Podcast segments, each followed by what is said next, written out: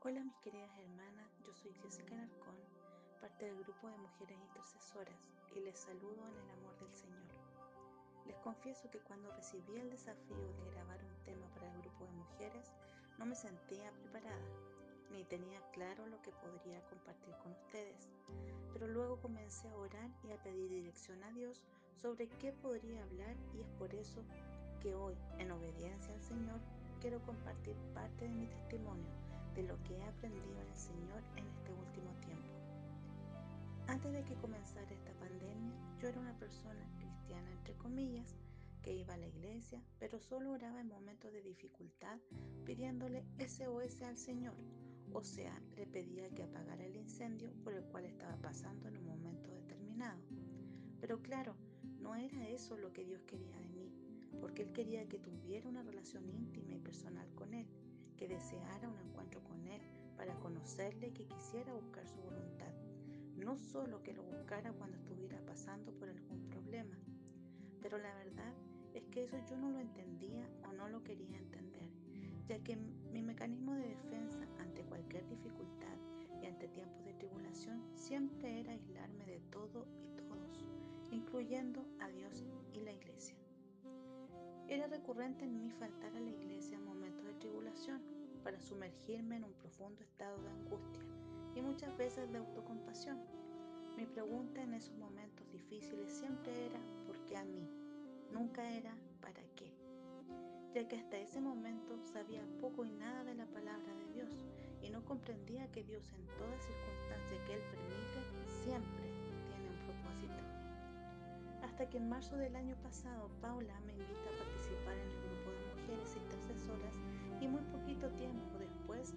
hacer el discipulado 1.0. Ambas actividades fueron acercándome cada vez más al Señor.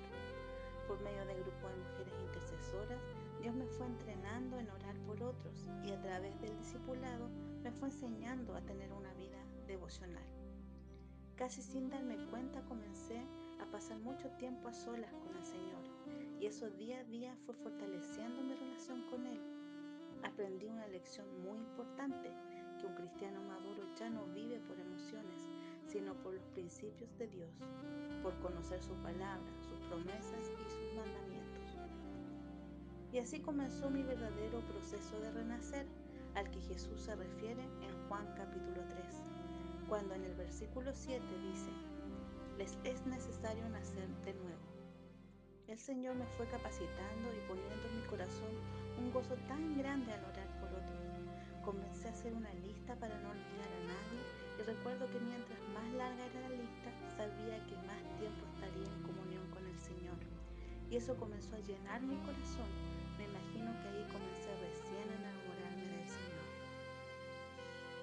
Y así llegó mi gran tiempo de prueba me imagino que Dios quería probar si había crecido un poco más, así que me llamaba a la pizarra.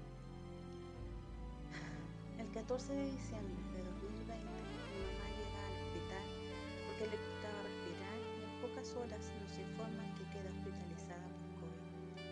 El médico, sin anestesia, me dice que me prepare para lo peor porque tenía muy comprometidos sus pulmones y como si fuera poco, ella tenía 77 años sufría de hipertensión y diabetes, muy mala combinación. Al día siguiente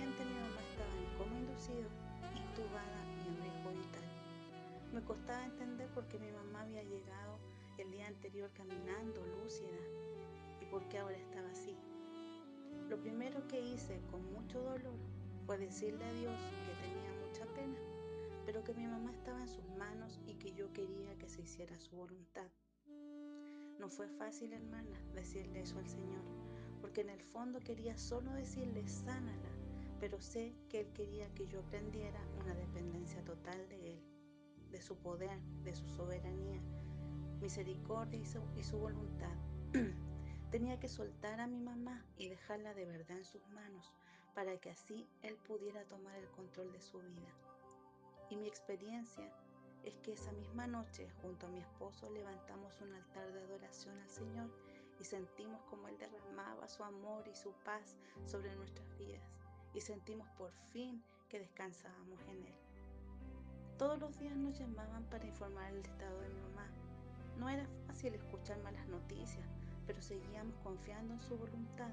Sabíamos que nuestro Dios, el Dios de lo imposible, no había dicho la última palabra. Y si aún tenía con vida a mi mamá, era por algo, por algún propósito. había un propósito en todo esto que estaba sucediendo, y claro que lo había. Entre ellos, fortalecer mi fe y poner en práctica lo aprendido de forma teórica, o sea, vivirlo. Además, que mi papá y mi hijo reconocieran a Dios y vieran su poder. Amor y misericordia obrando en sus vidas inmerecidamente solo por gracia. Una vez que mi hijo y mi papá reconocieron que dependían de Dios, empezamos a ver la luz nuevamente.